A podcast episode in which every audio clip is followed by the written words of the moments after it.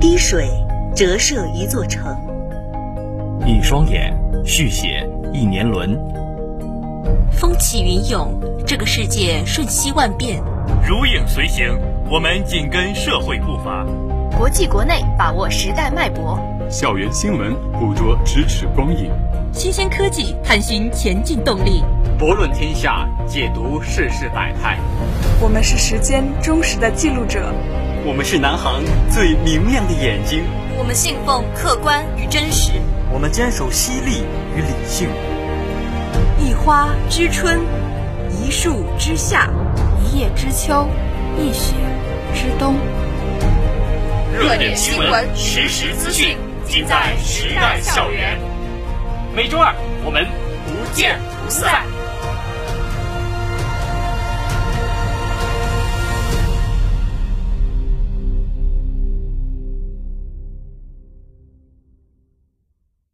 聚焦热点，共读新闻，欢迎收听今天的周二时代校园栏目。我是主播刘雅琪，我是主播郭玉。下面是今天的新闻简讯。尼加拉瓜外交部十二月九日下午发表声明，宣布与台湾断绝所谓的外交关系。声明说，世界上只有一个中国，中华人民共和国是代表中国的唯一合法政府，台湾是中国领土不可分割的一部分。据商务部消息。包括中国在内的一百一十二个世贸组织成员于十二月十日共同联署投资便利化联合声明，目标是在二零二二年年底前结束文本谈判，推动最终达成投资便利化多边协定。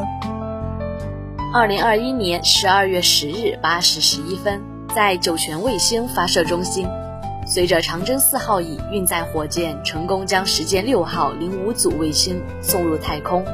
长征系列运载火箭的发射次数正式刷新为四百，成为中国航天发展历程中的又一里程碑。第七届全球中国对话论坛十二月十日在伦敦英国社会科学院举行，多国专家学者以线上或线下方式与会，围绕主题“全球治理改革”展开对话与交流。十二月十一日，最新监测结果显示。青海湖裸鲤资源蕴藏量今年较上年增加零点七一万吨，达到十点八五万吨，与二零零二年保护初期相比，累计增长四十余倍。据美国媒体十二月十一日报道，十日夜间至十一日清晨，美国中部六个州遭遇至少三十场龙卷风袭击。十二月十二日，中国驻美国大使馆、中国驻芝加哥总领馆确认。截至当天清晨，美国中部遭遇龙卷风袭击的六个州没有中国公民伤亡报告。十二月十一日，记者从近日北京市教委、北京市人力资源和社会保障局联合召开的二零二二届北京高校毕业生就业创业工作视频会议上获悉，二零二二年北京地区高校毕业生预计达二十六点八万人，比去年增加一点六万人。十二月十二日，三十一个省和新疆生产建设兵团累计报告接种新冠病毒疫苗超二十六亿剂次。十二月十二日是南水北调工程全面通水七周年。记者从中国南水北调集团有限公司了解到，南水北调工程全面通水七年来，已累计向北方调水近五百亿立方米，受益人口达一点四亿人。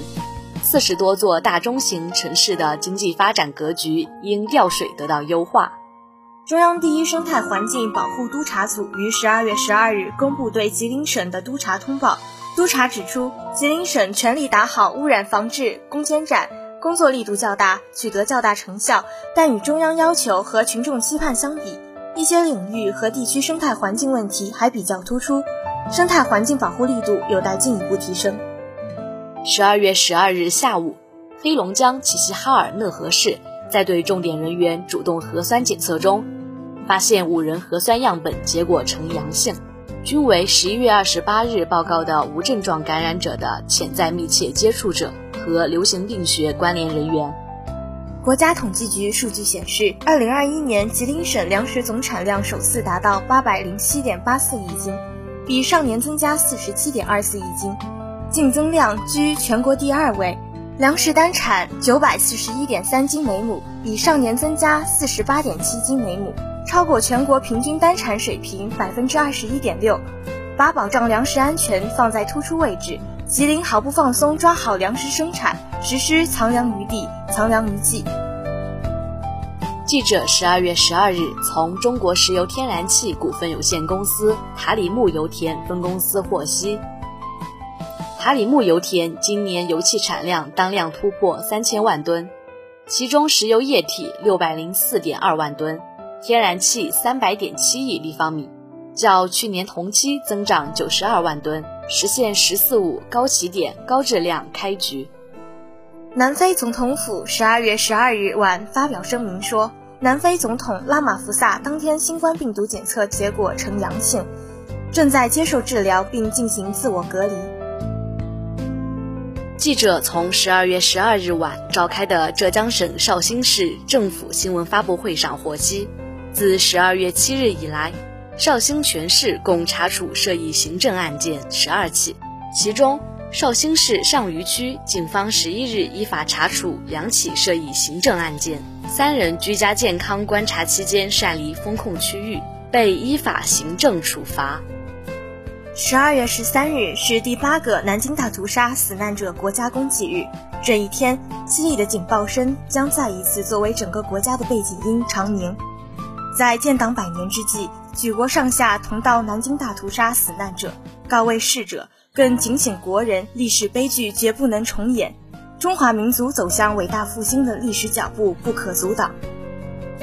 以上就是今天的新闻简讯，感谢导播郑俊言、安保泽，请大家稍事休息，接下来请收听今天的详细新闻报道。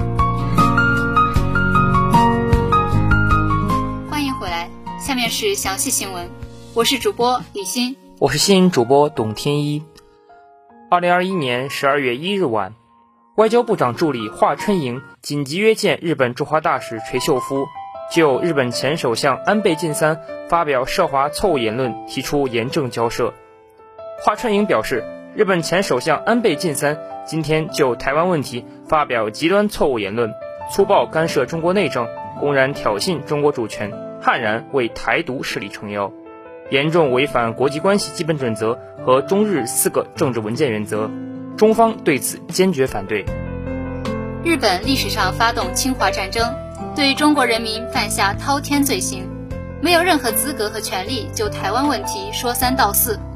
中方强烈敦促日方深刻反省历史，汲取历史教训，不得以任何形式损害中国主权，不得向台独势力发出任何错误信号。不要低估中国人民捍卫国家主权和领土完整的坚强决心、坚定意志和强大能力。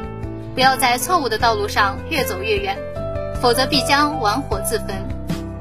垂秀夫表示重视中方交涉，允其报告本国政府。十二月十日，国务委员兼外长王毅在同尼加拉瓜外长蒙卡达视频会晤后接受记者采访。王毅说。刚才我和蒙卡达外长举行首次视频会晤，双方正式确认了中尼复交联合公报中的所有内容。中方欢迎尼加拉瓜政府做出同台湾断交、同中华人民共和国恢复外交关系的政治决断，尼加拉瓜由此成为第一百八十一个同中国建立正常外交关系的国家。王毅强调，台湾是中国的一部分。中华人民共和国政府是代表台湾地区在内全中国的唯一合法政府，这是一个再简单不过的事实，也是一个再明白不过的道理。当然，这个世界上还有那么几个国家仍然和台湾保持着所谓邦交关系，这是因为台湾当局大搞撒钱外交，不顾台湾民众福祉，也是由于美国不断向这些国家施加各种各样的压力。王毅说。美国的做法完全是双重标准。美国自己早在四十几年前就同中国建立了外交关系，他们有什么权利阻拦别的主权国家做出自己的选择？相信这些国家迟早会遵循五十年前联合国大会通过的两千七百五十八号决议精神，同中国建立或恢复正常的外交关系。这只是一个时间问题，更是时代大势，不可阻挡。二零二一年十二月七号，普拜会谈再次上演，俄罗斯总统普京与美国总统拜登举行了两个小时的闭门视频会谈，备受外界关注。短暂的寒暄结束后，记者被带离了会场，两位领导人正式开始进行一对一的闭门视频对话。值得注意的是，普京在长达两个小时的对话中，严格遵循了一对一模式。让自己的翻译全程待在另一个单独的房间里，而在视频的另一端，美国总统拜登则在团队的全程陪同下进行了对话。在他们的四周，墙壁上的每一块屏幕上都是普京的身影。根据安排，本次会晤涉及的主要议题是乌克兰局势。美国总统国家安全事务助理萨利文在当天晚些时候举行的记者会上表示。如果俄罗斯对乌克兰采取军事行动，美国将增加对乌的国防援助，以加强其防御能力，并积极回应北约盟友可能提出的增兵请求。此外，沙利文还特别强调了措施力度。据克林姆林宫网站七号发布的消息，普京当天在视频会上表示，不应将乌克兰东部局势升级的责任归咎于俄罗斯，俄方希望获得可靠的法律保证。以防止北约进一步东扩和在俄罗斯邻国部署进攻性武器系统。普京还表示，目前俄美双方合作不尽如人意，主要表现在两国外交使团在工作中困难重重，而这一切都是美方一手造成的。俄方提议取消对外使团正常运转的限制，认为这也有助于双边关系其他方面的正常化。除了乌克兰局势。拜登和普京还讨论了伊朗核问题、美俄战略稳定对话、网络信息安全以及阿富汗等地区安全。据报道，这是拜登就任美国总统以来第五次与普京对话。此前两人曾打过三次电话，并于今年六月在日内瓦会面，当时双方就启动双边战略稳定对话等达成有限共识，但在乌克兰等议题上分歧明显。面对美政客未获邀请却炒作抵制冬奥会，中国外交部发言人赵立坚于十二月七日于新闻发布会上表示，奥运赛场不是政治作秀和搞政治操弄的舞台。美国政客在没有受到邀请的情况下，不断炒作外交，抵制北京冬奥会，完全是自作多情、哗众取宠、政治操弄，是对奥林匹克宪章精神的严重玷污，是赤裸裸的政治挑衅。更是对十四亿中国人民的严重冒犯，只会让中国人民和全世界人民看清看透美国政客的反华本质和虚伪面目。美方应该做的是端正态度，践行更团结的奥林匹克精神，严肃对待中美外交问题，不将体育运动政治化，停止所谓的外交抵制北京冬奥会，以免影响中美在重要领域的合作对话。如果美方一意孤行，中方必将采取坚决反制措施。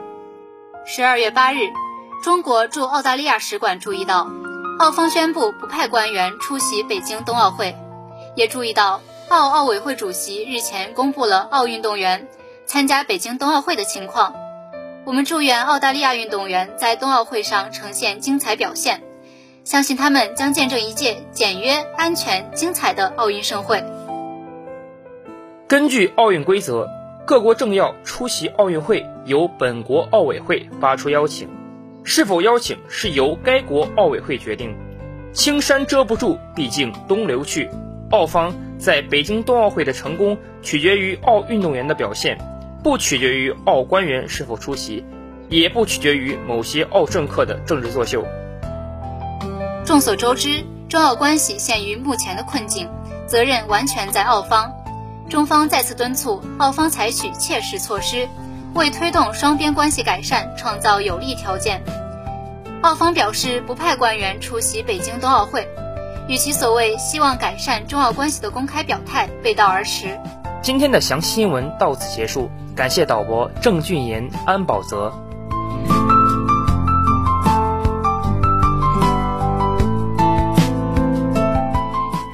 Hello guys, welcome to Tuesday's channel, current news. Hello guys, welcome to Tuesday's channel, current news. I'm Jolin. I'm Memory. Today we will introduce the news about Alibaba. who challenged as TikTok generation start shopping on short video apps. With his sharp suits, oiled hair, and sleek sales patter, Dong Wenming sells gold necklaces and diamond rings to his 18 million fans every day, straight through Douyin, China's version of TikTok. Increasingly, Chinese users of the video app find live shopping broadcasts from internet celebrities such as Dong, sandwiched between cat videos and new dance crazes, a version of television shopping for the mobile generation. Now the live streaming shopping market, which was first pioneered by China's online shopping giant Alibaba in 2016, is disrupting Alibaba's main businesses, Taobao and the more active market Tmall. The value of goods sold through live streams will double this year to 2 trillion yuan according to analysts at Ping and Securities, while more traditional online shopping grows at 15%. Leading the way, alongside Alibaba's own efforts, are China's two biggest and fastest growing video sharing apps, Kuaishou and Douyin, which is owned by ByteDance. Their growth is coming as Alibaba faces attempts by antitrust regulators to break up its iron grip on China's 782 million online shoppers, and as Alibaba warned that its growth was being hit by soft market conditions. It's not as fun to spend time on Taobao as Kuaishou and Douyin, says JC Zheng an e-commerce analyst at the Chinese market analysis company Daxue Consulting.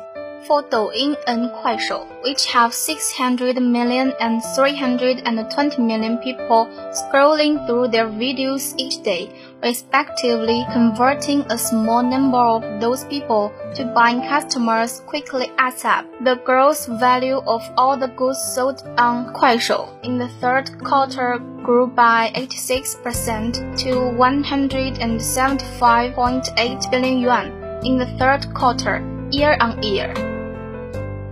Some of the live streaming merchants pay fees to Douyin and Kuaishou to boost their reach, but if their content is engaging enough, it will automatically be pushed out more widely by the app's algorithms.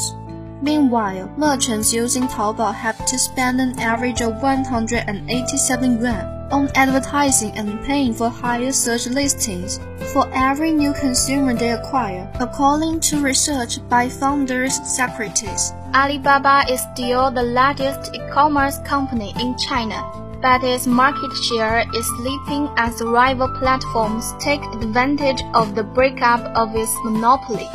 Antitrust regulators hit Alibaba with a record $2.8 billion fine in April after finding that it had hindered fair competition in online retailing by forcing merchants to sell on its platforms exclusively. Taobao and Tmall share of the overall gross merchandise value, the total value of everything sold on the site, declined after they were forced to halt practices that enabled it to fiercely guard its leading position. In the first half of 2021, Taobao and Tmall collectively accounted for 48% of China's overall e-commerce GMV, down from 62% a year earlier according to research by Daxue Consulting. The live streaming model is geared towards high volume. Shoppers love it because you can find so many special deals on bulk purchases and discounts, said one 20-something shopper in the southern province of Guangdong, adding that the format is particularly loved by students who have free time to scroll through videos but the sort of goods that are particularly popular with live streamers are also some of Alibaba's biggest earners skincare, women's fashion, cosmetics, and perfume. Live streaming is particularly conducive to beauty and appeal, which happens to be Taobao and Tmall strengths, where they collect the highest conversions from merchants said Michelle Norris, Senior Research Analyst at Shanghai-based consultancy NGC China. Daniel Zhang, Alibaba's chair and chief executive, blamed a slowdown in clothing sales for the company's single-digit GMV growth at last month's gloomy earnings. To fight back, Zhang told investors that Alibaba was training more influencers. To fight back, Zhang told investors that Alibaba was training more influencers to add to their retinue of online stars, which includes Via, who sold 31.1 billion yuan of goods to her online fans last year, according to internet research firm eMedia. Alibaba will catch up with changing consumer taste said one 41-year-old shopper in Beijing. A company this big will not sit around and wait to die. Shifting further into commerce could also prove dangerous for the disruptors. They risk diluting the entertainment value of their apps if the user's individual feed becomes endless live streams of people promoting their products, said Norris. Less engagement from users could hit display advertising, still the primary source of revenue for Douyin and Kuaishou. Meanwhile, Alibaba has the advantage of the years it spent building a reliable and trusted platforms, and of managing complex supply chains and logistics. Sellers on Douyin, including Dong, have come under fire for false promotions and refusing to accept returns. Alibaba faced the same criticism in the early days of its move into e-commerce, but has since invested money in bolstering consumer protections against merchants that sell fake and faulty products. Douyin is trying to gain consumer trust with a protection fund that settles disputes between the vendor and the shopper and by taking down problematic products from its app. I don't trust live streaming shopping, said the Beijing shopper. The products don't come with any guarantees. Some of the live streamers on Douyin have had an amazing performance, but still, it is difficult to shake Taobao and Tmall from their commanding position. Well, that's all for current news. Hope you'll find it interesting. Thank you for listening. Find out more about the latest news and previous programs. Please check us on Tintin FM and search for NUA station. See you next week.